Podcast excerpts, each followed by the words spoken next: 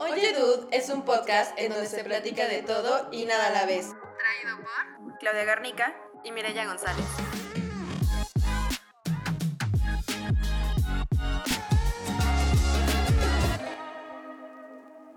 Disclaimer. Cada opinión, palabra y pensamiento expresado en este podcast viene de experiencias propias a menos que se especifique lo contrario, por lo que sugerimos que nadie se lo tome personal. Todos los nombres mencionados en anécdotas contadas serán modificados para su privacidad. Dicho esto, que comience el podcast.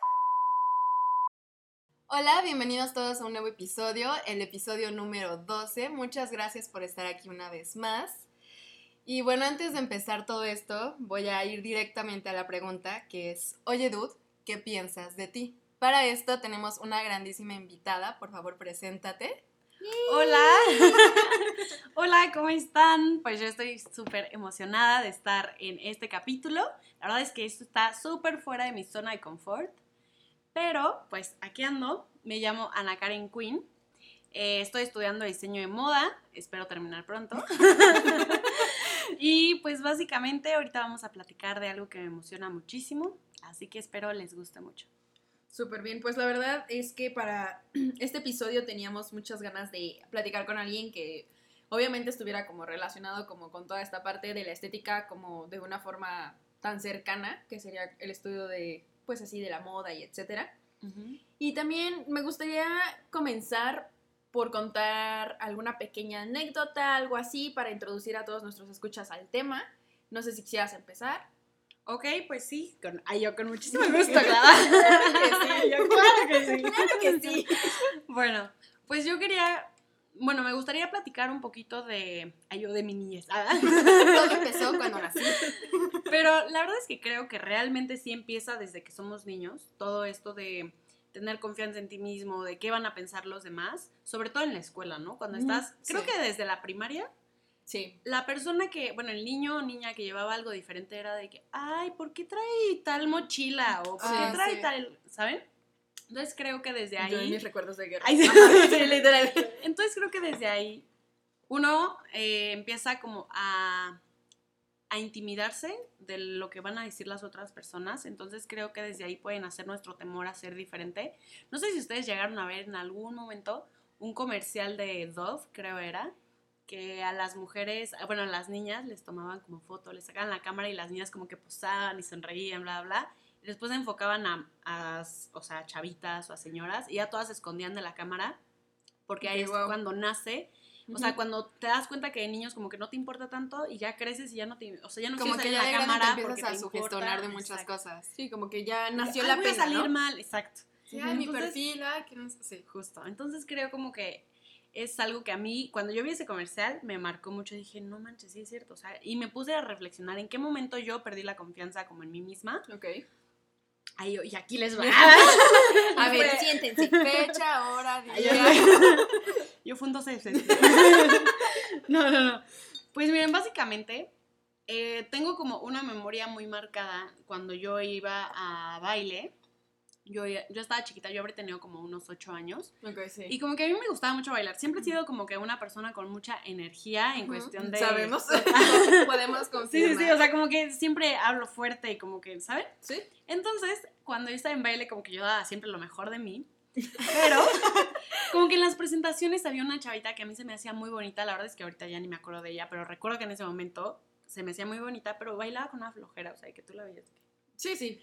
¿Sabes? Sin ganas Cero de sin ganas. Entonces, este, como que yo decía, ay, yo quiero ser como ella. O sea, ser bonita significa no tener actitud, ¿sabes? O sea, como que para Claro, mí ok, esa fue ok. como la referencia. Y tuvimos una, una presentación. Yo dije que, ah, voy a impresionar a mis papás de que, ¿saben? O sea, como Ajá. que yo pensé que el ser como esta niña, creo que Ujú. se llamaba Yasmín, no me acuerdo, iba a hacerme ver como ella, de qué bonita y así, ¿no? Sí. Pues resulta que yo hago mi presentación con toda la flojera, o sea, no flojera, pero yo realmente Sí, me sí. esforcé por verme con flojera. O sea, me Ajá. esforcé para que se viera así. Y mi mamá me dijo de que, ¿por qué hiciste eso? En los ensayos lo hacías tan bonito, no sé qué. Como que me cayó el 20 que dije, ¿cómo? Entonces eso no está padre, o sea, no está bonito. Y entonces como que tengo mucho ese recuerdo y decir como, ¿cómo fue que yo desde niña me, me dejé llevar por lo que yo veía que todos como que la halagaban mucho, pero ¿saben? O sea, como que yo quería recibir esos mismos cumplidos. Cumplidos. Entonces, como que siento que desde ahí yo ya estaba como que viendo, ¿no? Qué Como la qué no comparativa. Exacto. De que yo decía, no, es que van a decir que soy muy exagerada y así, ¿no? Al Ujú. momento de bailar. Entonces, como que por eso no le echaba tantas ganas cuando sí podía hacerlo, ¿no? Eso es como una anécdota. Tengo otra donde dije, no manches, o sea, qué tonta. O sea, ahorita lo pienso y digo, qué horrible. Seguro Guau. a ustedes también les ha pasado, pero yo iba en secundaria. ¿Ok? Ok. Toda la primaria, ¿se acuerdan que estaba de moda las mochilas de rueditas, no? Ah, sí. Ay, yo Sí, nunca en la tuve. primaria. Ah, bueno. Privilegiados. Pues yo, Perdón. yo tampoco. o sea, yo sí tuve. tampoco, a eso iba. No, pues yo sí tuve. yo no voy a opinar. Entonces, este, me acuerdo que yo toda, o sea, los últimos años de primaria yo le pedí a mi papá de que por favor, una mochila de rueditas, una mochila de rueditas. Pero están de acuerdo que ya en sexto de primaria, o sea, tú ya eres grande, o sea, Sí, ya, ya, ya, no eres de de, niña chiquita, ¿no? Ya pasas esa etapa Ya pasaste de, esa ay, etapa. Aparte, bueno, no sé si se acuerdan, es que es un trauma, o sea, yo sí me acuerdo. Pero que todos llevaban ya para secundaria así sus mochilas cruzadas. Ah, ok, Ah, ok, claro, sí, sí, sí. sí. Donde literal te amolabas la Ah, espalda. sí, vaya espalda. Pero- Genuinamente creo que mis problemas de espalda empezaron ahí. Si hoy me contracturo fácilmente, es por eso. Probablemente. Entonces, mi papá salió con la sorpresa de darme una mochila de rueditas gigante para llevarme a la escuela cuando yo ya iba a entrar a secundaria. O sea, háganme el favor. Yo dije que. Con unos ponis ahí rotos. Y tu papá, ¿qué no es lo que quería? Hace Llevas tres dos años. Y yo de que, o sea, cuando tenía siete años, no manches, no ahorita. Pero entonces, como que me acuerdo que me dio Muy tanta papá de su pena. parte. Sí, muy papá de su parte, 100%. 100%. Pero me acuerdo que realmente mi miedo era de que, ¿qué va a decir la gente? O sea, ¿cómo me van a ver senda grandulona con su mochila de rueditas, ¿saben? Sí. Pero ahorita me pongo a pensar y digo, güey, ha sido la mejor mochila que he tenido en mi vida. O sea, me cabía todo. Era aparte la podías convertir de que como a backpack. Backpack. Obviamente Ah, nunca lo usé de backpack excelente. porque qué oso, ¿verdad? En ese momento. No, aparte traes como el, el, Sí, el palito sí. para El palito así, ¿no? Sí, que te, que te empuja la cabeza hacia adelante. Y ese- no, pero es, es que ese estaba muy bueno. O sea, realmente sí podías esconder el palito. O sea, era una mochila muy buena. Y tenía hasta un espacio para poner tu suéter que siempre perdía, ya sabes. Wow. Pero nunca le saqué provecho porque me daba pena el como qué iba a decir Claro. la gente, ¿saben? Y entonces, como que eso me, o sea, lo estuve pensando hace rato y dije, qué horrible. ¿Cuántas cosas bellas dejé de disfrutar en mi infancia, en mi adolescencia, por el Sí. que dirá la gente, ya saben? Concuerdo. O sea, ahorita fue una mochila. Que bueno, pues ya X, Sí. la tiene ahorita mi hermano, está arriba, está en perfectas condiciones. Bien presumiéndola. que Mira mochila viviendo la vida con la mochila nueva. Pero yo odiaba esa mochila, entonces bueno, X. Ya dejamos a un lado lo de la mochila, pero no sé si ustedes tienen como algo. Sí, algo no, mira, realmente ahorita que estabas platicando todo eso, me, me vino, bueno, primero que nada hablando de la primera anécdota, creo que me fue muy difícil no pensar, pues en que las modelos así se ven, ¿no? O sea, como cero actitud en el sentido de que la, la cara es como recta, firme, sí. o sea, nadie va sonriendo, No nadie va como de, ajá, van así, pum, pum, pum, ¿no? Y entonces ahorita pensé en eso y a mí también me pasó mucho, o sea, yo de, de, de niña, bueno, siempre he tenido una atracción terrible y sí lo considero así porque ya, pues ya de grandito te das cuenta de que no es como que lo más sano por la gente muy delgada. O sea, de verdad, muy, muy, muy delgada, ¿no? Y pues uno como con sus muslos gigantes, pues Ajá. obviamente sufrí de esa situación, ¿no? Pero hablando así, pues de la primaria, escabrosa y horrible, en algún momento ya había comentado, eh, bueno, pues yo viví en la Ciudad de México cuando, o sea, yo nací ahí y ahí fueron mis primeros años de primaria. Y lo cierto es que, bueno, esa es mi percepción, eh, pues estudiando allá, como que yo nunca sentí que la gente, era tanta gente, que yo nunca sentí que nadie se fijara en mí, ¿saben? O sea, era como, Una más. Ajá, puedo ir con el cabello como quiera, puedo llevar las calcetas como quiera, o sea, a mí me daba igual, ¿no? O sea, Ok. como que yo era como muy feliz, súper libre todo, o sea, yo hacía lo que se me daba la gana con mi persona. Ok, Pero cuando me vine a vivir aquí, pues obviamente los salones no tenían la misma cantidad de gente. claro. Entonces, pues estuvo horrible, ¿no? O sea, de verdad estuvo horrible porque yo traía como, para mí, siempre, o sea, a mí siempre me ha gustado, me ha gustado como tener accesorios o exagerados o como algo muy llamativo, o sea, como me gustan las cosas llamativas, ¿no? Así que, que se vean, que se vean, ajá. Y obviamente, pues aquí no, aquí las niñas eran súper de que cabellito así pegado a la cabeza, trencita y, ay, no saben cómo odiaba. Había unos, bueno, en mi escuela se pusieron de moda Cada quien tiene sus traumas. Sí, sí. Un, un maldito moño español, que Ah, así claro. No, no, no, o sea, todas estaban Carísimo, trau- sí, aparte. sí. Yo. estaban traumadas con esa cochinada. Y yo, que esa cosa está horrible, ¿no? Pero todo el mundo usaba. De que de verdad, o sea, las niñas era así de que tenían sus colecciones de moño y los llevaban y combinaban con el jumper y todo, así, bien intensas. El punto es que obviamente, pues yo era la única que no llevaba su moño y me empecé a sentir incómoda. O sea, fue como de... mm, ya había sufri- sufrido una serie de bullying terrible, ¿no? O sea, por llegar, por no conocer a nadie, porque aparte esto se conocían de toda la vida, ¿no? Sí. Entonces, Ah, ajá, sí. entonces yo estaba ahí como existiendo, ¿no? sí. Y pues ya había pasado mucho daño mental, de verdad. Entonces dije, bueno, pues le voy a pedir a mi mamá un moño de estos, ¿no? Y mi mamá, pues un moño, o sea... Y está y horrible. está carísimo. También me dijo, está súper caro, Sí. Claudia. Y pues no puede ser así como de X lugar. Y yo, no, tiene que ser de ahí. Y tenemos que comprar dos para que pueda llevar uno con los pants y unos con, No con el jumper, ¿no? Ajá. Y ahí me ves con mi cochino moño, ¿no? Que odiabas, que seguro. odiaba, ¿no? Y luego me duró una semana porque un- estaba tan harta que un día me lo saqué, lo puse en la mochila, se, descu- se me escurrió una pluma y se, se atascó el, No. el listón. Obviamente mi mamá no me compró ninguno después No, de eso. no. Pero me acuerdo que las niñas era, o sea, como que las mismas niñas era como de, ay, está súper bonito tu moño, no sé qué, bla. O sea, como que personas que de verdad me habían tratado muy, mal. feo. Ujú. Y entiendo que en esa edad tal vez no estás como muy consciente y bla, bla, bla. Mil Ay, pero igual los niños son Ajá, crueles. Esa es como Los niños mi- son muy crueles, esa es la muy realidad. Sí, la realidad es que los Sí. Quien diga lo contrario está cegado por quién sabe qué, pero los niños son muy crueles. No sé cómo fue su infancia. Exacto. Y me acuerdo que me hablaban y todo. Y después de que se me murió el, el No. moño con la pluma, pues era como de, pero pues nada más tienes uno, porque nada más me quedaba uno, ¿no? Y obviamente ya no iba a comprar más moños, ¿saben? Entonces era como de, pues nada más tienes uno, ¿por qué siempre repites? Y yo como de, ¿por qué se fijan en eso? Pero de verdad al mismo tiempo me causaba un buen de trauma, era como Claro. de, mamá, es que estoy repitiendo moño y mamá, pues sí, ni modo. ¿A quién le importa? Podrás vivir con eso, te lo juro. Te va buscando psicólogos. Sí, como de, ¿qué le pasa? Y bueno, pues eso es, una anécdota muy boba que ahorita recordé, pero justamente me pasó esa situación, o sea, como del sentir que como no perteneces o como no estás integrado, etcétera, pues muchas veces sacrificas cosas que en este caso, o sea, pues a mí la verdad no me gustaba, ¿no? Lo respeto de quien le guste y todo. Ese tipo de moño a mí no me gustaba, pero por sentirme parte de, de, De algo, de ellas, un grupo, ajá, de- de- ajá. etcétera, pues era como de, ok, pues lo voy a usar, ¿no? Y bueno, ya en la secundaria la verdad es que en la secundaria también fue horrible. Fue peor. No, en la secundaria Apenas el el empezaba se elevó, los traumas se elevaron. La verdad es que la secundaria para mí fue una época en la que también me dio muy igual. O sea, como que en general no me importaba mucho. O sea, era como, ah, pues sí, me pongo esto, me llevo esto. me- o sea, me daba igual. Y en la prepa, más. O sea, creo que en la prepa sí hubo un momento en el que dije, ay, a mí me da igual. O sea, todos están horribles, huelen horribles, todos se ven feos. O sea, Más en nuestro o salón. sea, en nuestro salón, ajá, o sea, como que, O ¿por qué que me voy a arreglar, sabes? horrible. Entonces era como, para mí era como de, eh, pero sí reconozco que hubo muchas otras cosas, o sea, como en ciertos grupos o espacios o con las mismas amistades a veces que dice uno, ay, no, pues ella tiene X cosa y pues yo no lo tengo, entonces lo voy a tener yo también. O sea, yo creo que esa parte de mí fue mucho más marcada en la primaria porque de verdad, o sea, no, no, o sea, no tienen ni idea, ¿no? Ujú.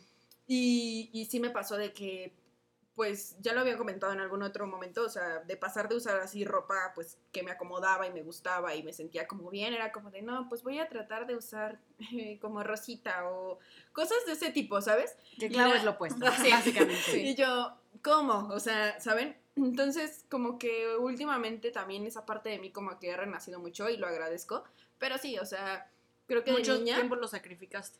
Ajá, creo que de niña lo sacrifiqué así muchísimo y la verdad es que sí me arrepiento porque me la pasé, como bien dices, como muy incómoda, o sea, como no sintiéndome a gusto, o sea, de Ujú. verdad como de, voy a la escuela, o sea, estaba en la primaria, ¿qué Sí, pasaba por mi mente? Exacto. Entonces muy, muy, muy incómodo, la verdad. Tú Yo, ya. yo fíjense que mi infancia, o sea, de muy chiquita fue al revés. O sea, yo lo que daría, en serio, las vidas que sacrificaría por tener mi confianza y mi autoestima de cuando yo era niña. O sea, Ah, yo, wow. diosa, imparable, inmamable. O sea, literal. Yo una vez mi mamá me dejó vestirme sola caja fuerte. O sea. Sí, horrible. Y yo, no había combinación alguna Ajá. que la descifrara. y yo salí muy mona con mi bolsito que tampoco combinaba. Y yo, vámonos. Mi mamá, Claro. ay, No te mamá. cambiar. Te ves horrible. Sí, Creo que la mamá es un ro- o sea, es una persona clave para la seguridad. Cañón, Sí, cañón, cañón. Y 100%. eso, y eso ayudó muchísimo, por ejemplo, cuando yo era niña, les digo, yo tenía la confianza de todo el universo, toda la que a ustedes les faltaban, me, Diosito me la puso a mí, o sea, en verdad, estaba muy cañón, igual, pues, toda la primaria, yo tenía mis amigos y todo, y que realmente, si hubieron situaciones, yo supongo, en donde alguna niña dijo algo, algún niño dijo algo, pero nada relevante que se me haya quedado como de trauma, pero yo, yo cuando yo me fui a vivir a Costa Rica como a los, a los ocho años, como que ahí empezó un poquito esta cosa de ya sentirme pez fuera del agua, porque pues eran mis amigos de toda la vida antes, ¿no? Claro. Y como que igual era muy sociable y quien veía yo hablaba y tenía mis amiguitos y todo. Y de ahí, cuando como un año, de estar como dos años en, en esa primaria, pasé a otra. Y ahí solo conocí a una persona. Y esta persona, eh, que, que hoy en día la quiero muchísimo y todo, pero una persona con mucha personalidad y era súper querida y todo. Y entonces esa fue la primera vez que yo me sentí como opacada por alguien. Ok. ¿Me entienden? O sea, como yo creo Sí, que sí. era... Sí, te entiendo. sí. Creo que era como cuarto de primaria. Y fue la primera vez que genuinamente me como que dije, "Ah, es que yo soy su amiga. No solo llego yo de nueva, yo soy su amiga. Me están comparando con ella. Y yo me comparaba muchísimo porque aparte estaba súper bonita, estaba súper flaquita. Como que eso te pegó. como que un auto, como que un carisma impresionante Cañón. y yo. Yo Hola, como, hola. hola, soy una papa. Aparte era otro país, entonces había No, pues, cosas claro. del lenguaje como es español igual, pero pues diferentes, entonces como que de repente hacían burla, pero pues no en mala onda, pero obviamente yo en mi psicosis Sí, decía, me odian, me detestan, no sé qué. Y a partir de eso, como que para mí realmente, o sea, la cuestión de, de la vestimenta y todo, sí, la neta, yo me manejaba unas combinaciones. o sea... un, un styling un estilo, Yo, es que en serio, o sea, cuando mi autoestima tenía, peor me vestía. A mí así me ha pasado. Creo que, bueno, ahorita, ahorita les cuento. Ajá. Y conforme fui como teniendo esta comparativa, como que de repente decía, ay, ¿me compras esto? Y porque sabía que estas personas, como que eh, cuando empecé a sentir ese contraste, empecé a querer encajar y empecé a cambiar mi forma de hablar, mi forma de reírme, mi forma de, o sea, literal, yo Toda. transmuté otra, o sea, sí. pero cañón, cañón, y ni me di cuenta, o sea, no fue como algo consciente, fue algo que Pasó. años después digo como, ¿en ¿Qué qué, es esto? momento? ¿Por qué hice esto? Ajá. Ajá, y me acuerdo muy cañón que la primera vez que me sentí como muy como, no sé, juzgada, más que todo como por el físico, fue, o sea, yo tengo muchos lunares, ¿no? Que hoy en día pues me encanta, soy una choquis muy feliz. Pero pues de chiquita ser diferente era Sí, sí, nefasto. era Sí, nefasto. Entonces pues todos, nadie ahí tenía mil lunares como yo. Y me acuerdo que una vez un compañero me dijo como de, ay, pareces un dálmata. Te salía del corazón. Literal, llegué a mi casa a llorar. O sea, Yo ya no llores de nuevo, tranquila. No, Comprendo, o sea, sí en comprendo. llegué a mi casa y de que todo el día estuve. no, yo creo que lo insulté de vuelta porque él también tenía como muchas pequitas. Es que Pero literal lo sí, que le ajá. chocaba, le checaba. ¿no? Sí, como que lo insulté de vuelta, como de, ah, no me importa, no sé qué. Y el resto del día yo estaba súper normal. Llegué a mi casa, llegué a la cama de mi mamá y me solté a llorar como nunca en mi vida he llorado. O sea, literal, y como de. O sea, me quería No. arrancar la piel. Es que sí me Sí, imagino. Sí, horrible. no. Creo que esa parte del, del efecto, como más allá de la ropa o lo que sea, ahorita que mencionabas eso, justo recordé. También, o sea, yo tuve muchos problemas con mi cabello de, de niña. O sea, como que literalmente no se domesticaba el cabrón. Sí. O sea, de verdad, como de, yo, por favor, quédate en su lugar, ¿no? Y no, de verdad, o sea, unas cosas, o sea, porque siempre he tenido un chingo de cabello, o sea, de verdad, un chingo. Entonces, de niña tenía más.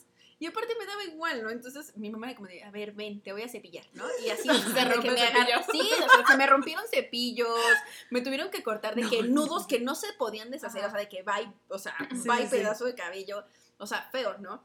Y me empezó a suceder justamente también que me di cuenta de que como que todas las niñas que me rodeaban eran lacias.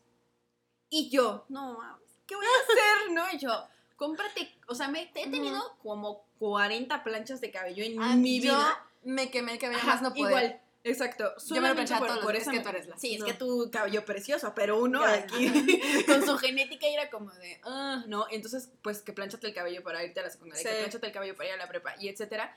Y era, o sea, súper, era muy cansado, Era muy desgastante. Ajá. Y ahorita es como, ya lo sé domesticar, ya me da igual si se me esponja, lo que sea, pero ya no le, o sea, ya no lo maltrato así porque Por ya no, ajá, por, por tener esa crítica, porque también me pasó, ¿no? O sea, que toda la cantidad de apodos, ahora así como de, ay, pareces bruja, ay, pareces de que Ay, leoncito, no. ay, no sé Sí. qué, y yo como de, es que nadie te está preguntando, y pues obviamente llegaba a mi casa de que a matarme el cabello, Sí, sí, sí. ¿no? Entonces creo que el efecto más difícil justamente es el que no te puedes quitar así como lo que mencionabas Sí. ahorita. Pero, por ejemplo, o sea, el cabello todavía se plancha, este es el permanente, te lo desgracias lo que tú quieras. Pero cuando ya señalan algo como, por ejemplo, allá ya tu piel, o sea, Sí. claro. ¿cómo fregados? Con te lo lo que- o sea, quieres que- Porque yo, ajá. o sea, yo literal decía como, ¿me ¿Qué puedo quitar todos los lunares? O sea, es un chingo, sí, no sí. manches. ¿Cómo, o sea, ¿cómo le Pero es que, vas a ejemplo, hacer? ahorita yo ya si quisiera, pues sí, de que super cover, así ya sabes, de que claro. base. Pero No, cuando pero eres niña, Yo a mis ¿Cómo? 13 años, Claro. que voy a conocer de maquillaje que no sea el labial que le roba a mi mamá. sí, literalmente. Sí, no, la verdad, antes era como una necesidad de verme lo menos diferente porque ya tenía una diferencia gigante de que ah, eran mis lunares. Después era la única mexicana. Después era no sé qué. O sea, entonces Ok, yo ya. Muy como, o sea, nada más quiero meterme en el molde, o sea, quiero, quiero encajar, quiero encajar ya, no me vean. Y me costó, la verdad, muchísimo tiempo, años, en como que empezar a cuestionarme y fue muy inconsciente como el cuestionamiento de decir, a ver, sí, pero si te gusta esto, si te gusta vestirte así, si te gusta usar esto. claro. Y fue un proceso literal que hace, yo creo que dos años puedo decir que empecé a completar como... O a eh, comprenderlo, Ajá, ¿no? exacto, a comprender lo que ya lo había hecho, de, de decir, o sea, si hago las cosas es por mí.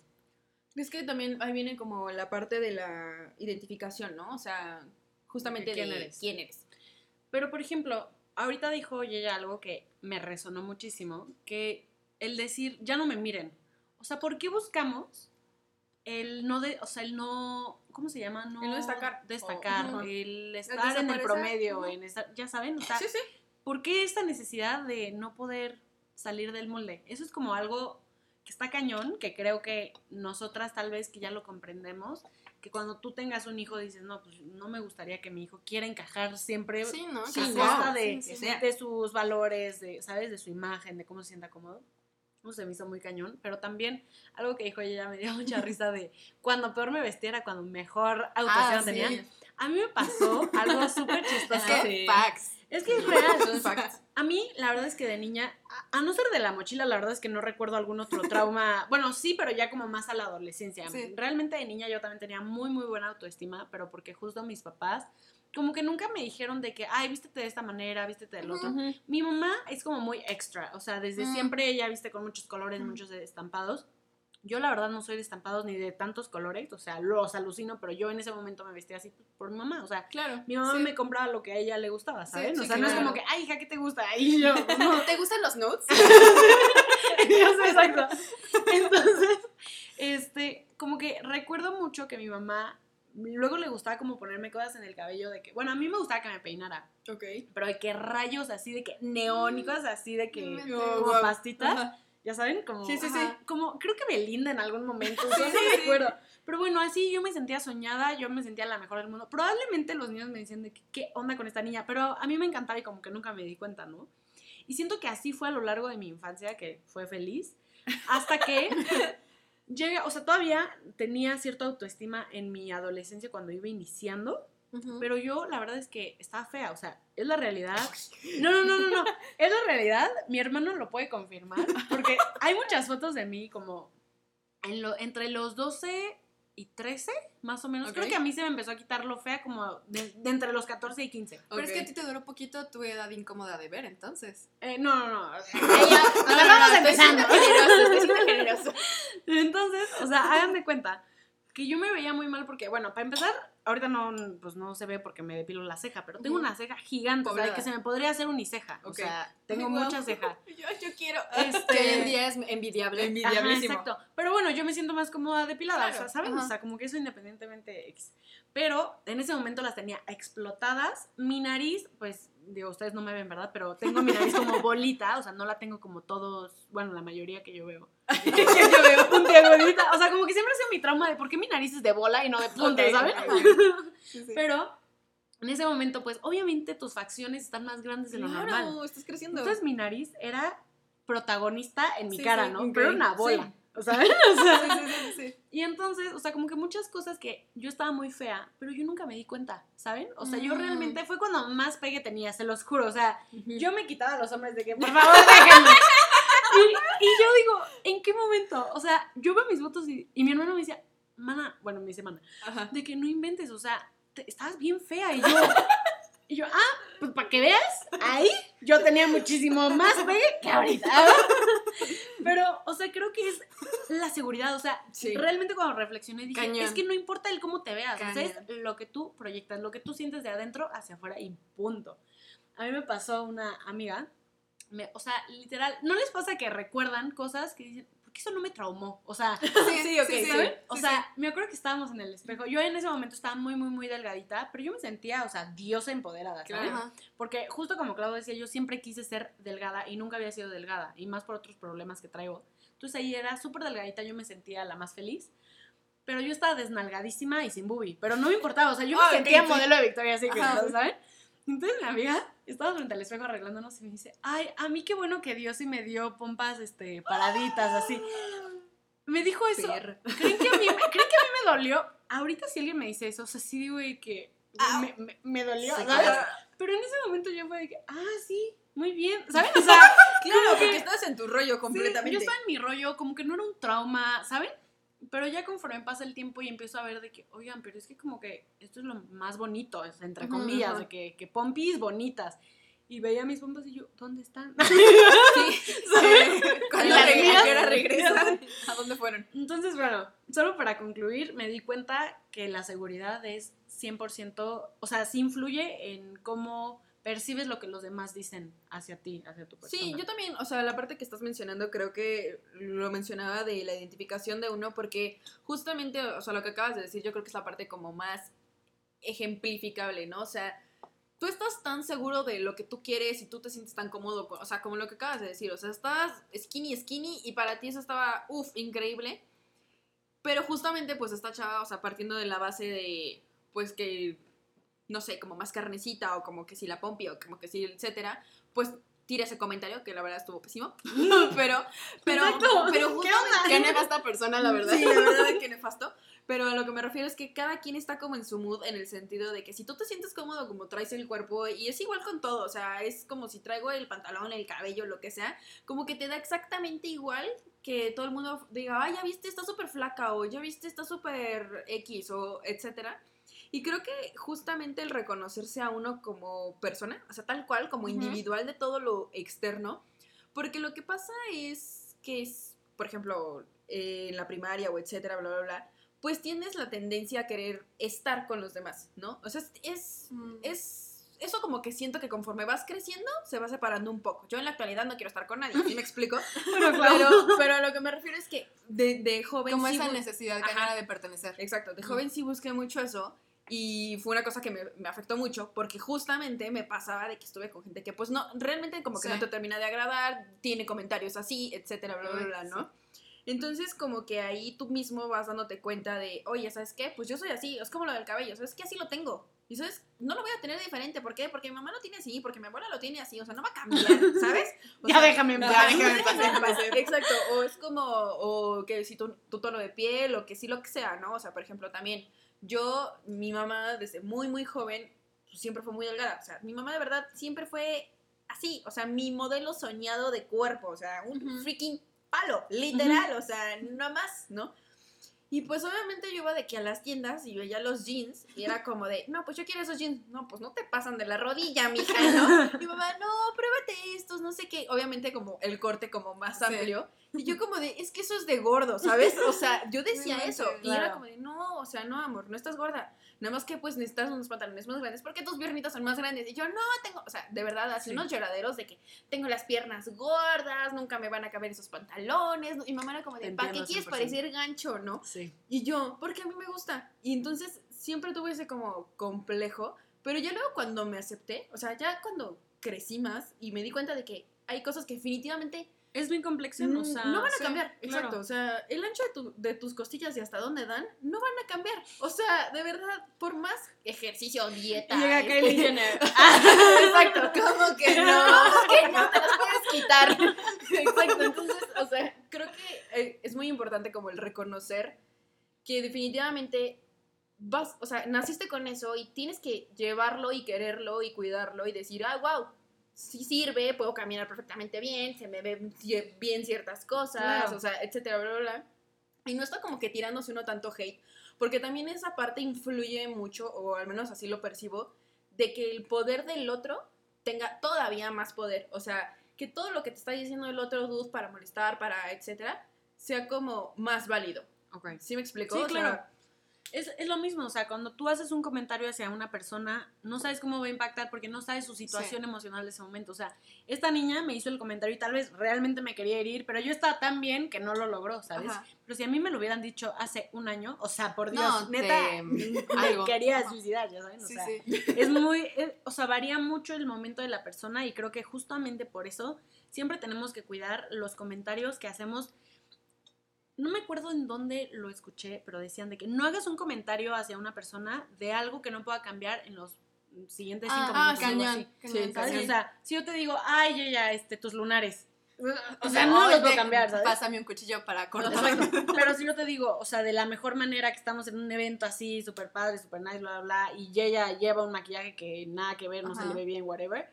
Como amiga, obviamente Ay. no de que como desconocida, ¿no? ay, Y yo, ay. ¿No, ¿no quieres bajar al blush? Exacto. Pero es, sí, o sea, decirle de que, oye, ya sabes qué, el blush lo traes muy o sea, Cargado, muy fin. cargado, ¿no? Te ayudo, punto. Eso sí lo puede cambiar.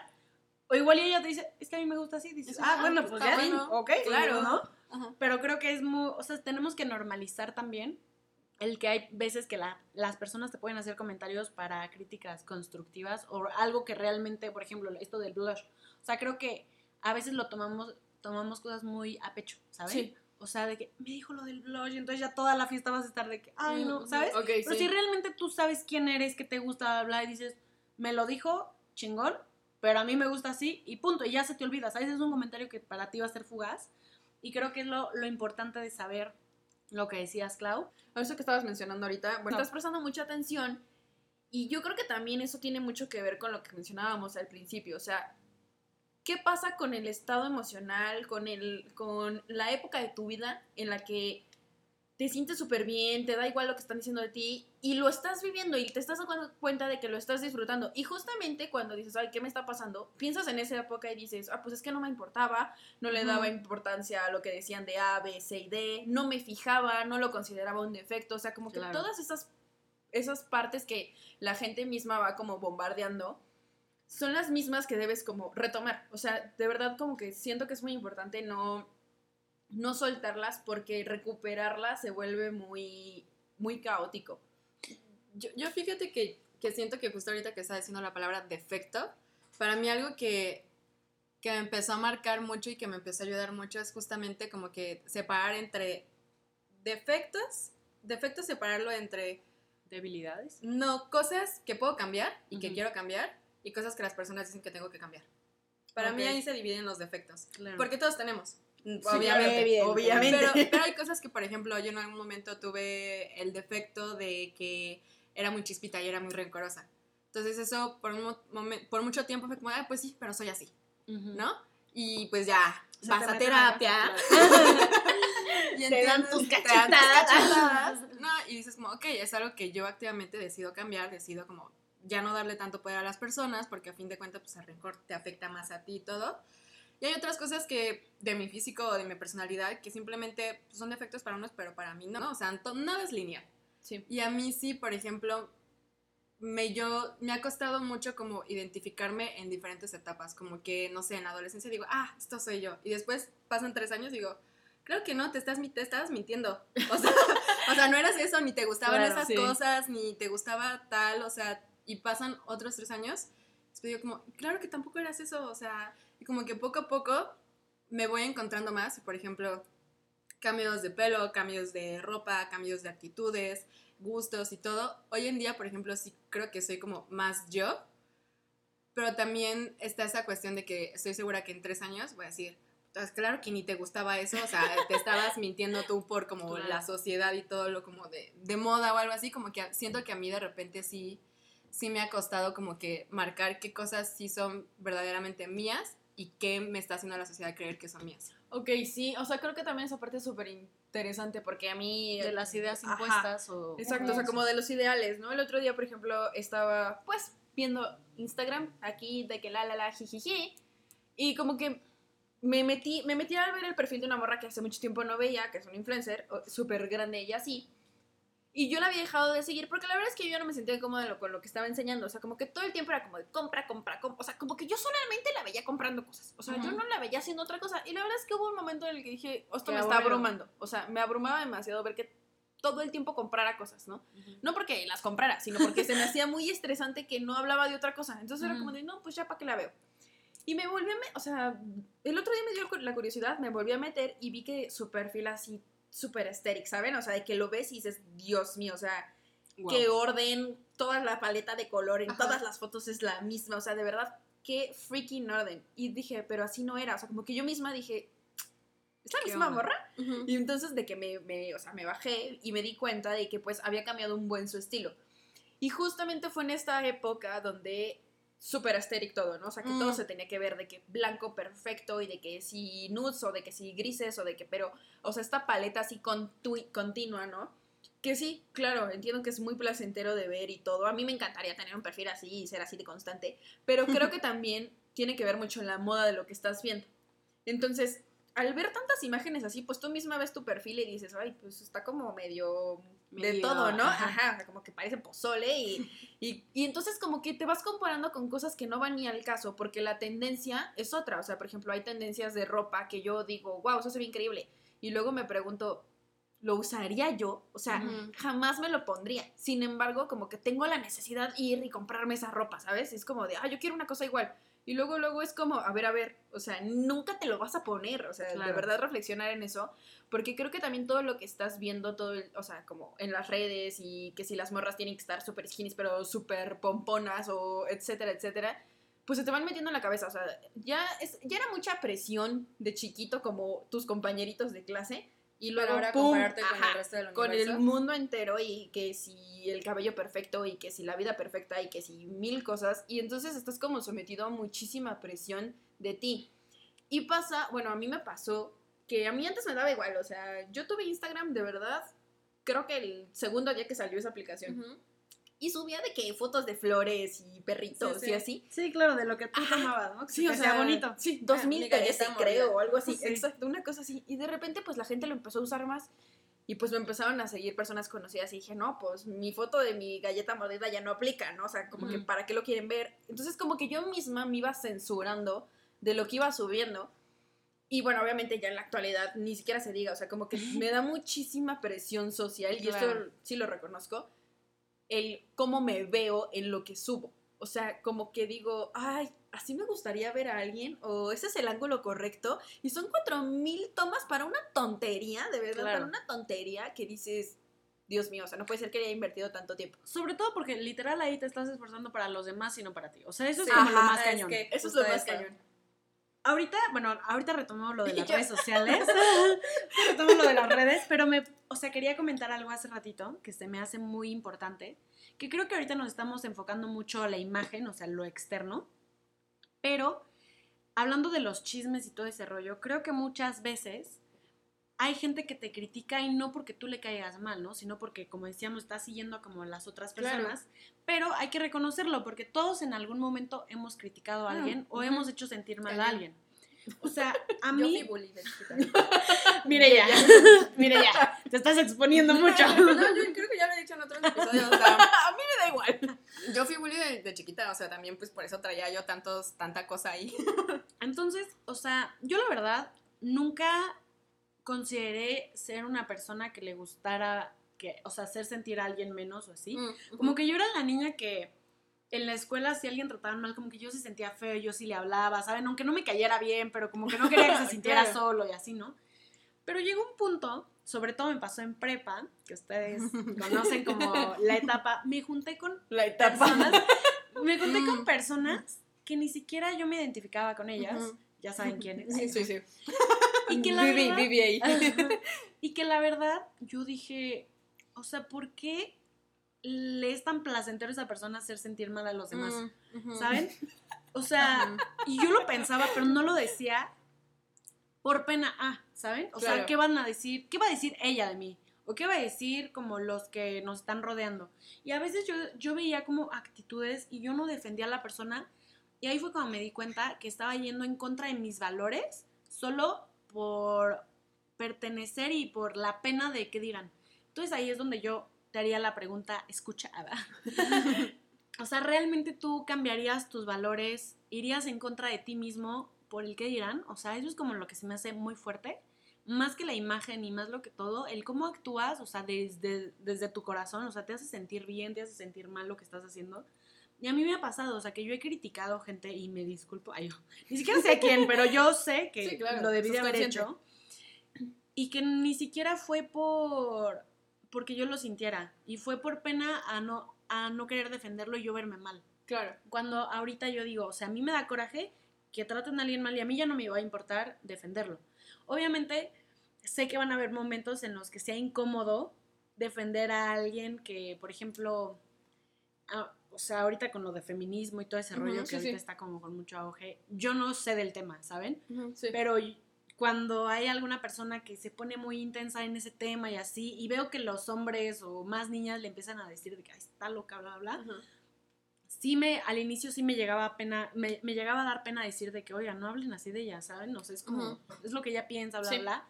Y ahorita ya no me importa, pero al inicio como que volví, o sea, aún con la madurez emocional que yo sé que ya tengo, aún me daba pena externar lo que realmente yo pensaba, ¿no? Entonces creo que es algo que todos tenemos que reflexionar y cuestionarnos constantemente, el decir, sigo siendo yo, sigo con mis valores bien, porque nunca es tarde para volver a, a retomar tu, tu ser, ¿no? El Sí. volver a ser tú misma. Entonces creo que yo estoy en esa etapa de cuestionarme todo de nuevo y, y siento que es como el momento donde creces. Fíjate que yo comparto cañón eso porque ahorita como que me tomé un tiempo para escribir una frase que hace un tiempo, hace mu- muchísimo tiempo vi, yo creo que tres años, que decía algo como, ¿cuánto estás dispuesto a traicionarte por caerle bien a los demás? Exacto. Es que está Y, la neta, con lo que yo les decía, a mí me ha costado como mucho como, en, pues no encontrarme, siempre me encuentro, pero como que lo que encuentro no soy yo. ¿me entiendes? Sí, sí, sí. O sea, sí hago mi, mi, yo hago mi papeleo, yo veo qué onda conmigo y al final como que termino con esta combinación que tiempo después digo, sí, se va acercando, pero todavía no. Pero le falta. Y es justo porque la verdad de decir mi opinión nunca me ha costado. O sea, nunca, yo sí, o sea, fui bully en, en su momento, pero, pero era como a distancia. Y después Ok. de, fue una etapa muy chiquita y después yo siempre he sido defensora de los inocentes, me dice mi mamá, ¿no? Ujú. Y nunca, nunca me ha como dificultado. Si tengo que decir mi opinión, la voy a decir. Así vaya a llorar después al baño, pues la voy a decir en un momento, ¿no? Pero sí de como actitudes como de a largo plazo, sí me he callado, sí me he reído de chistes que súper Que ni, en- pendejos. que ni entiendes a veces, ¿no? Y ah, dices, Llego a mi casa y yo, ay, eso estuvo bien. Sí, sí. Y la verdad, o sea, yo sí me he traicionado mucho. Y llegó un punto en mi vida en donde fue como de, o sea, al final pues, me voy a morir yo solita, o sea, me voy a quedar yo Claro. conmigo misma. Y qué triste que con quien me quede haya sido la persona que más le fallé. Entonces, como que más que mi, mi crecimiento y, y las personas que me conocen saben que ha sido muy, muy interno, muy personal, muy espiritual. Y sí, todo inició justamente con, con esta cuestión de más que gustos, más que actitudes, más que actividades, que eso soy muy cambiante, sigo descubriendo en verdad que me encanta, que no, que, que yo creo que sí, todo eso es quién soy yo, o sea, quién es Mirella, pero sin las cosas, o sea, sin el apego de los hobbies, sin el apego de la, de la carrera, sin el apego del profesionalismo, sin el apego Claro. de la familia, del novio, de los amigos. O sea, ¿quién soy yo? O sea, si me pusieran en un planeta así desde cero, ¿qué, qué valores, qué actitudes, qué pensamientos, qué como que sentimientos tendría y qué sentimientos quisiera tener? Porque también aspirar a ser mejor. Claro. La verdad es que, o sea, creo que ambas cosas se conectan mucho también con lo que decía Queen hace rato, ¿no? De, ah, bueno, pues yo no soy mentirosa, yo no, o sea, esta parte Ujú. de reconocerse a uno desde un punto como bien dices, no material, de que las cosas que no tengo, de que también excluyendo el físico, o sea, Sí, claro. totalmente como tu ser emocional, yo creo que es súper valioso y creo de igual forma que toda la parte y todo lo que traes adentro y, y- y cómo te sientes y todas estas mm, tormenta de emociones también se ve muy reflejado en la parte exterior. No quiero decir que sea el 100% de las ocasiones porque pues hay veces que yo me he sentido maravillosamente feliz y estoy en pants, ¿sabes? Ajá, sí. Con pantuflitas de pato, o sea, es como, ah, estoy viviendo la vida y estoy feliz Ujú. pero tal vez no es el look así glamuroso y, y toda esta cuestión tan tonta que tenemos de, y sí lo digo así, tonta para mí, tonto es un súper insulto más allá de otras, otras palabras, tonta de creer que siempre hay que verse súper bien para todo el mundo y para que todo el mundo vea aparte que estás bien. Y es como, Mm. a ver, o sea, y creo que también eso se conecta en la parte que, que mencionaba Queen hace rato de ¿por qué estás trabajando tanto para los demás y no para ti? O sea, de verdad, ¿de dónde nace el querer que incluso gente que te cae mal, porque hay que reconocerlo, incluso gente que te cae mal, Y hasta más, ¿no? A veces hasta ajá, te estás como más. de, sí. no, yo quiero que fulana vea que no inventes, hoy me veo súper bien, traigo unos jeans Te nuevos, caigo de mal, que- pues que para estoy más que ella. Exacto. Y es como, ¿por qué le prestamos tanta Sí. atención a esas cosas? ¿Saben? O sea, yo creo que esa es la, también la parte que hay que considerar en todo lo que hemos estado platicando. O sea, que no te tienes que esforzar para los demás. O sea, como también menciona ella, o sea, te vas a morir tú contigo y se va a acabar. O sea, ¿y con quién vas a convivir los últimos segundos de tu vida es contigo? Pues perdón. O sea, si nada más te estuviste esforzando para que todo el mundo te diga, ay, qué guapa, ay, qué hermosa, y bla, bla, bla, etcétera, y tú no te sientes así, y tú no te sientes valiosa, y tú no tienes tus valores donde los quieres tener, ni, ni dej- y, y no hiciste lo que quis- quisiste hacer por los demás, pues yo creo que ahí está el, el problema realmente. Yo le, yo justo te quería comentar, o sea, bueno, yo además de estar estudiando diseño de modas, tengo un certificado en asesoría de imagen. Estudié esto justamente porque me di cuenta y bueno, sobre la carrera y con todo lo que he estado como haciendo de, o sea, en general en la carrera, me di cuenta que la imagen es muy importante, pero para nosotros mismos, o sea, es justamente que tú te vistas para ti como tú realmente te sientas cómoda y lo vas a proyectar. Claro. Entonces, definitivamente la imagen está muy conectada con nuestros sentimientos, porque a veces uno piensa que, ay, es que me puse lo primero que vi en mi closet, pero no es cierto. Inconscientemente Ah, tú ya sabías qué querías, de que, ay, no, no sé, no me gusta, hoy amanecí muy inflamada, voy a ponerme esta t-shirt oversize, ¿sabes? Sí. Y tú, ahí fue lo primero que agarré. No, o sea, sí lo pensaste, nada más que como ya es tan intuitivo y tan rápido, no te das cuenta, ¿no? Me quedé pensando como, bueno, por ejemplo, las tres hemos tenido la experiencia de tener un punto de comparación de cuando no nos ha importado lo que la gente diga y cuando sí. Sí. Pero ¿qué pasa con las personas que desde que son niñas son inseguras? Porque sí hay, ¿saben? O sea, eso está muy cañón y si hay alguien que nos esté escuchando que es así, ¿saben? O sea, porque nosotros estamos hablando con- de una Sí, de- postura, ¿saben? Sí, sí, sí. Sí. Pero bueno, si alguien así nos está escuchando, yo creo que lo más importante es que definas quién eres y que no te importe al final, o sea, que te vistas como, como tú quieras, que tú te sientas cómoda sin seguir tendencias, sin seguir lo que sea, o sea, lo que tú quieras. Y al final, eso es lo que tú vas a ir reflejando y la seguridad poco a poco va a ir llegando a ti, porque también no es algo, como lo hemos estado platicando, o sea, no es algo que, ay, hoy amanecí muy segura, o sea, como que todas hemos tenido nuestro proceso y si tú apenas estás iniciando este proceso, qué bueno que así tengas 40 años y lo estés iniciando, al final te vas a dar las gracias a ti misma por haber iniciado el proceso, porque al final, como decía ella, te vas a morir contigo misma, entonces Sí. va a ser lo mejor. Y esto igual de la vestimenta y todo ese rollo, creo que está súper reflejado en redes sociales, que era lo que estábamos Cañón. platicando hace rato. Y bueno, ustedes no sé qué tanto están como en redes sociales de que subiendo cosas. No eres muy activa, ¿verdad, Clara? es que su cara fue de odio aquí. Es que mira, yo creo que lo que platicábamos hace rato de, bueno, pues obviamente mi trabajo, bueno, yo creo que aquí el trabajo de las tres, pues está de primera mano conectado con las redes sociales, ¿no? O sea, todos tus clientes es como, ay, pero quiero que me abras este tal red social y subas tal y, o sea, mi trabajo es ese. ¿sabes? O sea, y, y sé de la presión de tener que mantener las métricas, de los horarios, de, o sea, sé de todas esas Ujú. presiones. Entonces, ya me es imposible, y eso es verídico, ignorarlo en mis propias redes, Ajá, ¿sabes? claro. Es como de, mm, será buen momento para publicar yo con mis cinco followers, ¿sabes? Ajá, sí. Y es como de, a ver, a ver, o sea, este es mi Instagram de mí o mi TikTok o lo que sea de mí, no me importa. Pero, pero como es mi trabajo y mi forma de ganar dinero y etcétera, para mí ya es muy cansado. O sea, es como de, Sí. O sea, abrir Instagram para yo subir algo, pues hoy me, hoy me gustó mi maquillaje, maybe, ¿sabes?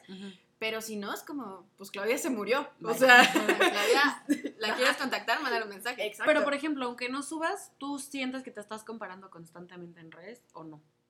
¿O lo hiciste en algún momento? Ay, sí, horrible.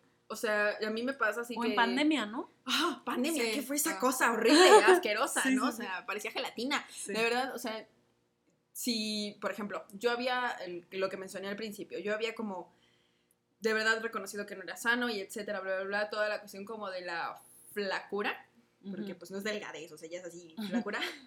Entonces yo lo había hecho como de lado. Pero regresaron, re- o sea, pandemia, y a mí me, o sea, cinco de, cinco mujeres, literalmente, que me salían en mi feed de TikTok, o sea, skinny, o sea, de que verdad un popote con más dimensiones. Y yo así de, no, es que soy una vaca. Y como que todo ese, todo eso que viví en su momento como que empezó a regresar. Y dije, no, no, no, espérate, o sea, ¿sabes? Porque yo ya conozco ese lado de mí. Pero sí me pasó, o sea, de verdad en la pandemia era como de, o sea, no puedo, o sea, yo abría el teléfono y yo- hubo momentos en los que lloré, o sea, yo decía, no, o sea, esto es todo, o sea, soy una bola, ¿no? ¿Qué está pasando? Y obviamente, pues ya te das cuenta y etcétera. Y como yo ya había desarrollado un mecanismo de defensa con esa situación, pues ya, o sea, lo pude soltar. Pero, Yo creo que el tema de redes sociales está cañón porque, al menos a mí, mis papás no me podían ayudar. ¿Por qué? Porque cuando mis papás eran jóvenes no tenían redes sociales, no Ujú. saben el estrés que realmente se siente al estarte comparando continuamente con todas las es que no mujeres conocen del eso. mundo, Ajá. ¿saben? O Sí. sea, y era lo que platiqué. Sí. platiqué en algún momento con mi mamá y mi mamá me decía, no, es que qué horror ser adolescente en esta, o sea, en esta época Ah, sí. me dijo mi mamá, o sea, es que tú te- a lo mucho te comparabas con las de tu salón, con las de la escuela, y que, ah, fulanita, de otra escuela, ¿sabes? O sea, sí. pero la de al lado, y ya, ¿sabes? De que la prima fulanita, de, ¿sabes? Sí, sí. Pero ahorita ya te comparas con todas porque realmente, aparte, como que nosotras también a veces no seguimos solo a la gente que nos nutre, sino también gente que te da más, o sea, que te da como energía tóxica. Y no porque esa persona sea Sí. tóxica, o sea, Sí. sino porque tú al momento de abrir, o sea, a mí me pasaba con un influencer que no tengo nada en contra de esa persona, pero yo la veía y yo decía, ¿por qué está tan bonita? O sea, la odio. Sí. Bye. Sí. ¿Saben? Ok. O, ¿por qué tiene ese cuerpo? ¿Por qué no lo tengo yo? ¿Saben? O sea, que no es que ella me hiciera algo o que ella tuviera mal contenido, o sea, sí. realmente solamente eran comentarios que me hacía hacia mí misma. Y entonces, algo que yo tuve que hacer porque, y, y me negué a hacerlo, ¿eh? Porque yo seguía pura mujer, o sea, yo no seguía hombres Ujú. en Instagram. De hecho, casi no sigo. Pero mi mamá me dijo, y mi psicóloga, me dijo de que tienes que borrar, o sea, bueno, dejar sí, de seguir dejarte. a esas personas, por más que te cueste. Y yo decía, ¿por qué me está costando tanto dejar de Sí. seguir a alguien? O sea, ¿por qué? Yo soy fan número uno de dejar de seguir a las personas. Y yo, y yo empecé a dejar de seguir gente y wow, qué pasa. O sea, en redes sociales a mí algo que me cuesta muchísimo trabajo, aparte del estereotipo de belleza, que ese es otro tema aparte, Que ese es otro episodio aparte. que es este, justamente como el yo que estoy, o sea, que soy creadora de contenido en mi Instagram, que puede estar grande o pequeño para ciertas personas. Este, o sea, en cuestión de seguidores, tal vez para ti digas, no, pues tienes un buen, ¿no? Pero para alguien que tiene 100 mil seguidores me va a decir, no manches, está niña. Esta niña. Pero bueno, este, pero en fin, a lo que voy es que yo soy una persona que siempre está en constante cambio de ideas y me gusta cambiar, pero como yo, o sea, como el estar mejorando yo misma, ¿no? Aunque no se lo diga a los demás, ¿sabes? O sea, es de que yo esté Sí, mejorando. en conversación ¿sabes? interna. Entonces, me comparo mucho con cuentas que hacen algo similar a lo mío y me comparo tanto, me abrumo tanto que dejo de hacer lo que yo quería hacer, ¿saben? O sea, el decir de que, ay, tengo esta idea padrísima, voy a subir un reel, literal, les voy a decir esto. Voy a subir un reel bailando y en las transiciones de que cambiarme outfits. Ujú. Pero me grababa y yo decía, es que no, o sea, no me veo flaca, ¿saben? O sea, me veo muy gorda o se me ve la lonja, o, ¿saben? Sí, sí. Y entonces dejé de hacerlo. Sorpresa, como a las dos semanas, tendencia. Y dije, puta madre, o sea, güey, yo lo pude haber hecho primero, ¿sabes? Sí, o sí. sea, antes. Sí. Pero por miedo y literal al que dirán, no lo hice. O sea, ¿cuántas oportunidades se nos han ido en la vida por eso? Y oportunidades de cualquier cosa, o sea, Sí, te estoy hablando de redes sociales, ¿verdad? Pero de lo que sea. Entonces, este, o sea, el pensar eso, que me he perdido de tantas cosas en mi vida, como que dije, qué horrible, ya voy a empezar a hacer en mis redes sociales lo que yo quiera, porque al final yo no sé si en algún momento esto va a pegar. Justo lo que decías de que es que no tengo el outfit más fashion y, o sea, estoy en pants, ¿sabes?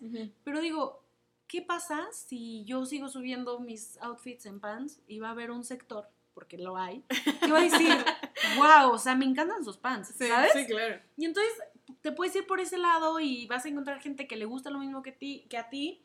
Y es justo porque te estás dejando de comparar con otras personas. Y a mí me pasaba mucho que grababa historias y las borraba. O sea, siento que yo ahorita en el podcast o así como que me estoy soltando más. Ajá. Pero a veces en historias, bueno, ustedes me van a decir qué perspectiva tienen de mí, pero Y las dos, ok. les voy a decir como el detrás de cámaras, o sea, muchas veces me grabo y soy como ay, yo, elocuente, ay, pero soy, o sea, de pronto se da como un chascarrillo, pero como que digo, ay no, que eso, y lo borro, ¿saben? Pero como que mi parte auténtica, como que generalmente la borro, porque me da Mm, como cosa, o sea, sigo trabajando en eso, porque es- sí quiero como que me conozcan bien como soy, porque siento que es algo como ya muy seria, como, es que me lo tomo muy en serio lo de Instagram, la verdad, o sea, por eso como que mi personalidad es más seria, pero no soy seria en la vida real. Entonces, no sé, o sea, como que ya viendo como que todo esto eh, en general, o sea, como que globalmente, me da, primero que nada, creo que la aceptación social puede ser una buena herramienta como para que te integres a la sociedad y digas, ay, qué divertido, qué lindo, tengo amigos, etcétera. Pero creo que también es muy valioso que en tu propio círculo de amigos no existan personas así, o sea, como la que mencionabas hace rato, o sea, como que realmente te digan, oye, ¿sabes qué? Se te ve tres choco el delineador. No, ay, es que yo esos delineadores no los uso. ¿Sabes Es qué? que O sea, también es la forma. Ajá, exacto. pero sí existe esa gente muy cerca de uno y muchas veces uno no los deja. Porque qué dirán, porque no sé qué, porque bla, bla, bla. Lo que platicabas hace rato del círculo social, ¿no? Y creo que, pues, si ya es difícil todo en general, como aparte estar conviviendo con gente que te está diciendo, ay, pues es que se te ve medio raro, es que yo no sé esas cosas porque, pues, ¿sabes qué? O sea, como que toda esa parte de que tus propias amistades no te hagan sentir cómodo, también, vámonos, o sea, se acabó, no tienes ni siquiera por qué dar explicaciones, no tienes, o sea, nada, ¿sabes qué? Si se puede platicar y tal vez maybe puede cambiar, ok, qué padre, pero si de verdad no va a cambiar la situación, también es muy sano decir, ¿sabes qué? Aquí, Hasta aquí. yo me siento mal, ajá, me También siento- fan de dejar de seguir a personas en la vida real. Ah, Sí, también. exacto, sí. completamente, Sí, o sea, ¿sabes qué? No me, no No, me, haces bien. nada. Sí, exacto, y bye. Y yo creo que también esa parte, aunque dé un poquito de miedo y etcétera, o sea, como el desprenderse de un círculo social Sí.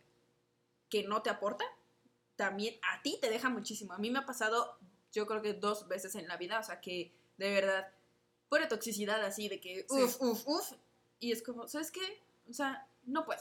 Se Fíjate acabó. que- Adiós. Renuncio. Adiós. Ya, bye, gracias, estuvo padre.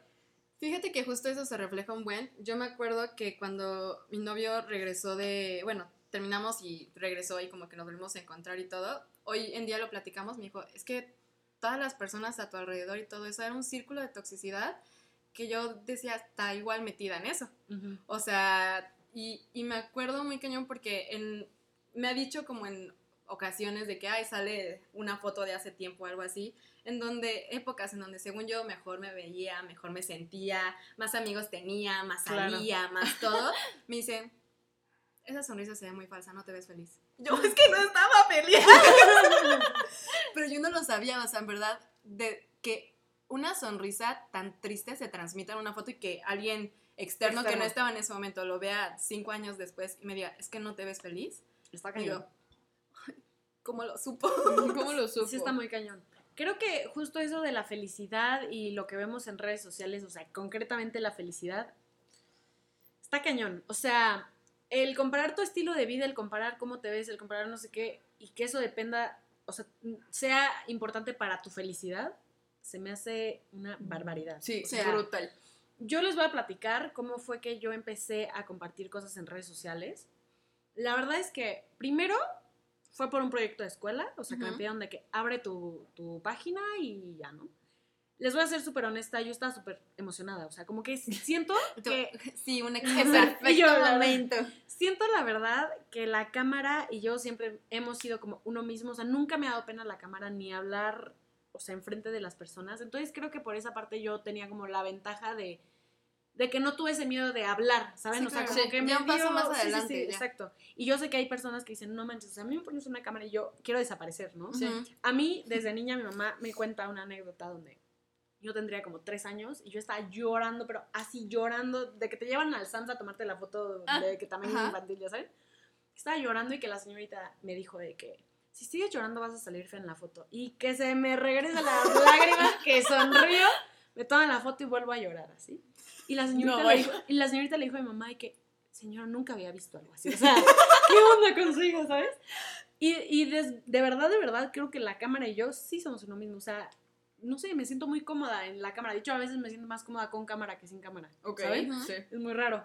Pero cuando yo empecé a compartir, obviamente sí se me vino a la mente como, ay, es que tengo como puros amigos y también gente como que no conozco mucho, ¿saben? Ok, sí. Ujú. Pero empecé como que a hablar, como que no me importó, como que dije, no me van a ver, ¿saben? O sea, como que ese fue mi pensamiento. Ok. Entonces me acuerdo perfecto que la primera vez... tratando de comprender. Sí, ya, ok, ok, analizando. La primera vez que compartí algo, como que no pensé en la gente que me iba a ver, solamente lo subí. ¿saben? Y como que me desentendí, como que lo subí y fue de que, ah, ok, voy a comer, ¿saben? Entonces, me acuerdo que subí una anécdota de cuando algo me hizo alergia y se me hicieron las orejas gigantes y granosas y asquerosas. Ujú. ¿Saben? O sea que yo ahorita lo pienso y digo, güey, ¿por qué compartí eso? O sea, no entiendo cómo, ¿Cómo, cómo esa es tu primer publicación? como que qué quería transmitirle a la gente, ¿saben? Pero se me hizo como cagado y lo, lo subí.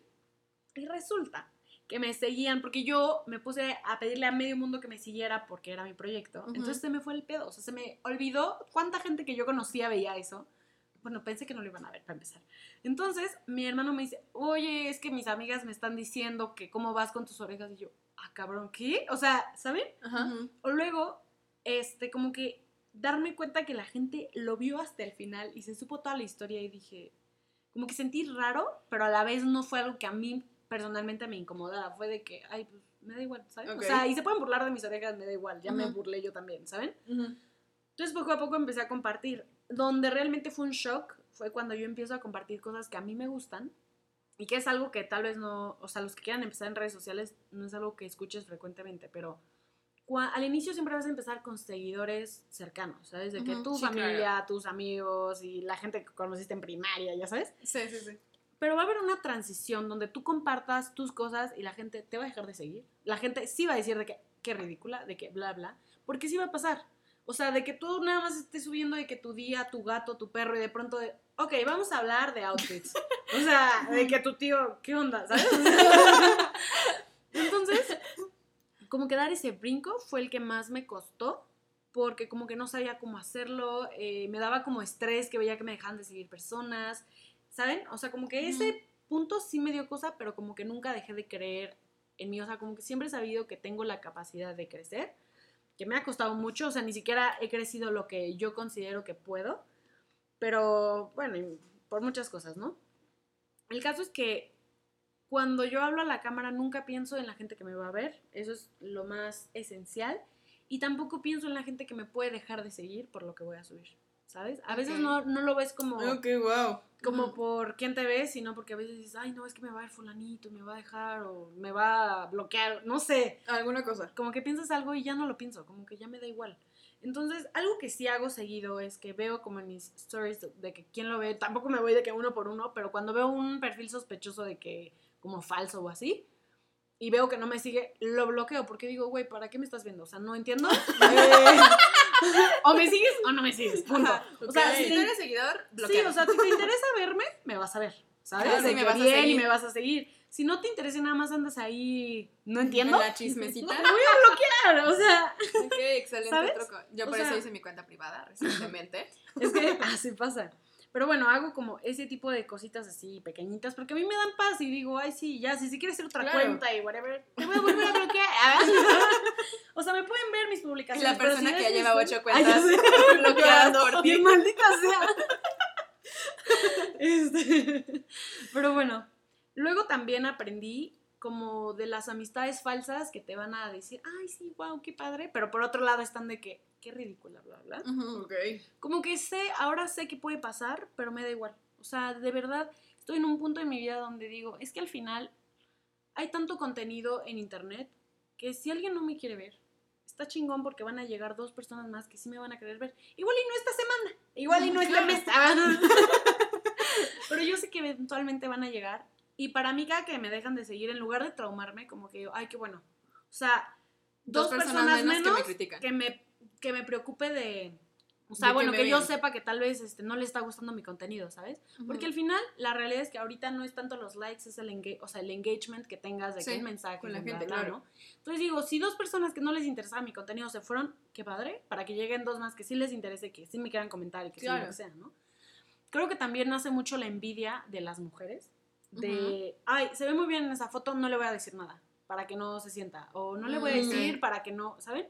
Ese tipo de cosas a mí se me hacen muy nefastas porque digo, güey, Sí, y eso es entre amigas. entre amigas, entre comillas, porque yo digo, si mis mejores amigas saben que Instagram es algo importante para mí, y no porque digo, es mi vida, o sea, yo giro en torno a Instagram, ¿no? Pero que saben que yo le dedico tiempo, que realmente me pongo a pensar como, esto les va a ayudar, les va a servir, que yo me planeo, y que mi amiga no sea capaz de comentarme de que, muy bien, porque sabe que eso me ayuda a mí, de que engagement o lo que sea, como que digo, güey, qué poca, porque si tú abres un negocio ahí me vas a estar pidiendo, y ya me ha pasado, ¿eh? Un buen de veces que personas me dicen de que, ay, amiga, ¿te acuerdas cuando nos conocimos en primaria? ¿Puedes promocionar mi negocio? Y No yo, güey, no. Bloquear. Esa cuenta falsa. La verdad es que yo con muchísimo gusto voy a ayudar a mis amigas y lo que necesiten, pero cuando yo ya a, a estas alturas veo a alguien que digo, o sea, amigo o amiga, de que please, no me hagas esas cosas, se me hace nefasto el, hola, ¿cómo has estado? Y yo de que, Mm, ay, ya por favor, omitir introducción, ¿saben? O sea, ya solo dime qué quieres. Claro, sí. Este- O sea, creo que todo lo que estás diciendo, partiendo de la base, o sea, partiendo de, de la base de que uno no hace esto, pues sí suena muy interesante. O sea, lo que has mencionado en el sentido de, pues me da igual la gente que me va a dejar seguir. Y creo, o sea, de verdad, ahorita que lo acabas de decir, o sea, yo nunca me he pensado en eso, ¿sabes? O sea, para mí es como, para mí era antes. Porque yo siempre he querido ser influencer, pero pues no, la verdad es que pues no, la verdad, no, Pero no la hay material, no ansiedad, no, La ansiedad material para no eso y uno lo sabe, ¿no? Ok. Entonces dice uno, órale, va, y sueño frustrado, no me va a pasar nada, ¿no? Claro, Pero- limitándose a sí misma. Pero, ok, continúa. Literal, no, Literal. pero, pero lo que me refiero es que Este episodio se va a llamar. a lo que me refiero es que yo antes me preocupaba mucho justamente por eso, era como de, ¿por qué me dejó de seguir? ¿Sabes? ¿Por qué se fue ese uno? Sí. ¿Sabes? O sea, como que me daba esto de, O sea, ¿No? si tenías 100 y te dejaba de seguir uno, tú te centras en ese ese uno. uno. Sí, Sí. exacto. Y yo creo que ahí está el error. O sea, lo que acabas de decir me parece una herramienta súper útil y, y una perspectiva diferente y mucho más sana. Porque también eso me empezó a pasar en el trabajo. O sea, yo era como de, "¡Ah! se fue una persona. ¿Qué va a pasar? ¿No? Y, y- ya no tenemos un segui- Y de repente llegaban otros 15 más y era como de, ah, ok. ¿Sabes? Yo era como de, ah, perfecto. Sí, pero, sí, sí. pero me empezó a pasar eso. O sea, que era de como, cuidaba mucho como el número, o sea, de, de, de forma como personal. Y ya obviamente en el trabajo, o sea, fue una cosa que tuve que superar porque lo vivía a diario, ¿no? Era como de menos tres, ah, ok. Y en media hora era como más 10. Más diez. Ujú. Era como de, ah, ok, ¿sabes? O sea, como que el trabajo me ayudó en ese sentido, pero nunca lo había visto así de manera como personal. Ok. Justo algo que a mí me ha ayudado mucho a hacer en los últimos, como que, pues ya casi dos años, es empezar con poquitas cosas a salir de mi zona de confort. Sí. O sea, Y está con- cañón, ¿eh? Está súper complicado. O sea, recientemente me metí a un taller de escritura. Gracias, Clau. Ah, ya me lo pasó. Porque yo había rechazado con anterioridad otro taller de escritura porque decía, ay, no es que voy a ir ahí si las personas escriben súper chingón y yo, o sea, me van a deshacer mis dos escritos, ¿no? Ajá. Y como que esta vez dije como, no, ok, vamos. Y llevo dos clases y amo. O sea, me encanta, me encanta el, am- el ambiente, me encanta todo. O sea, todos somos muy diferentes, Y pero te da paz. me da muchísima paz y salgo de ahí y llego a mi casa y le platico con mi novio, le platico a mis papás y, o sea, soy la más soñada, literal, la más feliz. Y cuánto tiempo no me permití esa felicidad porque me daba ansia como el que van a opinar de mí. Y también es como lo platicas, ¿no? O sea, bien puedes decir, Sí. ah, es que fue mi clase de escritura, estuvo fregón. Hay alguien que diga de que, es que fue mi clase de, escri- de escritura, qué hueva, este estuvo horrible. Ajá. Pero por dentro estás de que, wow. ¿Sabes? exacto, Sí. también Porque es la gente que te rodea va a decir de que, ay, ¿por qué va a esa clase, sabes? Sí. En cambio, cuando lo dices, o sea, hasta a mí me interesó, dije, ah, pues, ¿qué es eso? Ah, Creo, creo que eso es como de lo más importante. Ser tú y disfrutar ser tú. Y disfrutar como lo que haces. Porque sí, como dices, o sea, puedes estar feliz, pero si no se lo cuentas a nadie, pues eso no, no lo vas a exteriorizar y va a ser un círculo vicioso de, de todo. O sea, creo que sí es como que disfrutarte, disfrutar lo que haces y hacerle entender a las personas que lo estás disfrutando. O sea, que en verdad no tener miedo de decir, esto me encanta, hoy soy, hoy soy feliz. O sea, como que no tener miedo justo a lo que platicábamos al principio de, creo que a veces también es, es muy útil y muy sano el compartir lo que a ti también te da paz. Entonces, es un enfoque que a mí me gusta tener cuando yo voy a compartir algo. Entonces, Ujú. A veces cuando vas a compartir algo personal, o sea, no crean que lo digo de que, ay, hoy voy a platicar de mis inseguridades. No. O sea, muchas veces me ha pasado que lo grabo y lo grabo y lo grabo y lo vuelvo a borrar y digo, es que no estoy lista. O sea, realmente ahorita Sí, no estoy lista, no quiero hablar de eso. Pero cuando yo ya lo hablo, es porque yo ya me, yo ya me mentalicé, yo ya sé que va a haber gente que va a opinar, whatever. Pero también estoy consciente que tal vez a una persona vaya a impactar de una manera positiva. Y a esa persona que me, que me diga cinco meses después de que, oye, lo que dijiste tal día estuvo increíble, me cambiaste la vida. Para mí eso es más que suficiente y creo que es algo que no solo por redes sociales, o sea, que igual en tu vida diaria puedes hacer, ¿no? Cuando compartes alguna experiencia que sabes, creo que, bueno, puedes compartir experiencias como normales, pero hay situaciones que tal vez para ti son como vergonzosas y que no compartes, pero que en realidad es algo que nos pasa a todos Sí. y que el compartirlo puedes ayudar más que si compartes las cosas comunes, ¿sabes? Sí. Entonces, bueno, no sé si quieren platicar algo más al respecto. No, la verdad es que, o sea, creo que todo lo que estuvimos hablando me parece muy útil. Creo que tiene enfoques diferentes y al final del día, pues lo que dices eh, conecta mucho con la idea del podcast en general. Creo que si está uno aquí hablando de este tipo de cosas y etcétera, es si uno se está precisamente exponiendo aquí. Ajá, es precisamente para que la gente conecte, ¿no? Y yo creo que conectar de verdad con cosas que no son todo el tiempo lindas, que no son todo el tiempo padres y todo, también deja muchas cosas. Yo soy también fiel creyente, igual que ella, de que pues las tragedias te enseñan mucho.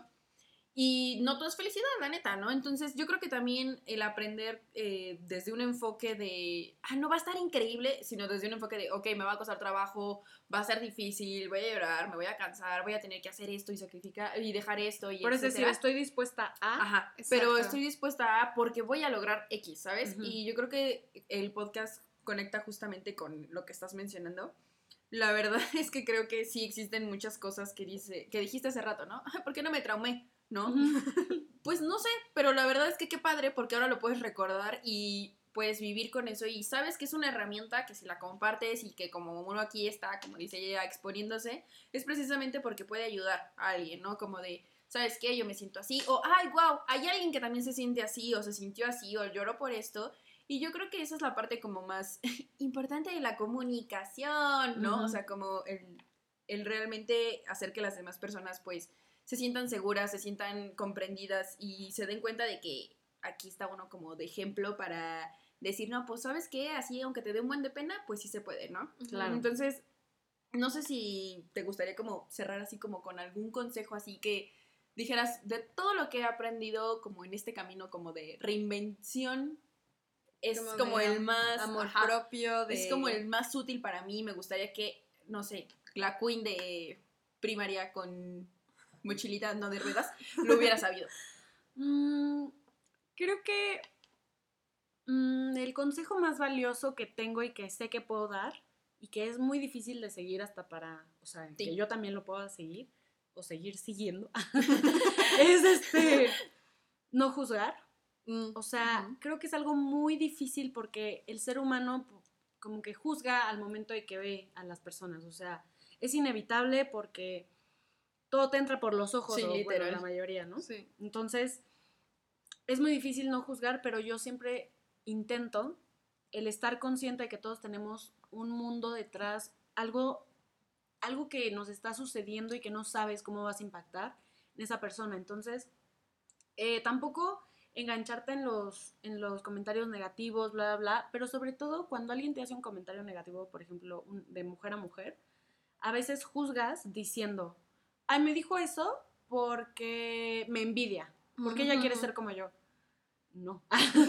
o sea, creo que a mí también me ha pasado que he criticado y no porque quiera ser como esa persona, ¿sabes? Sí, claro. Entonces yo creo que tú también tienes que realmente no juzgar y las cosas que te digan, si realmente se te resbalan y no encajan en ti, o sea, no crees que te corresponden, déjalas ir.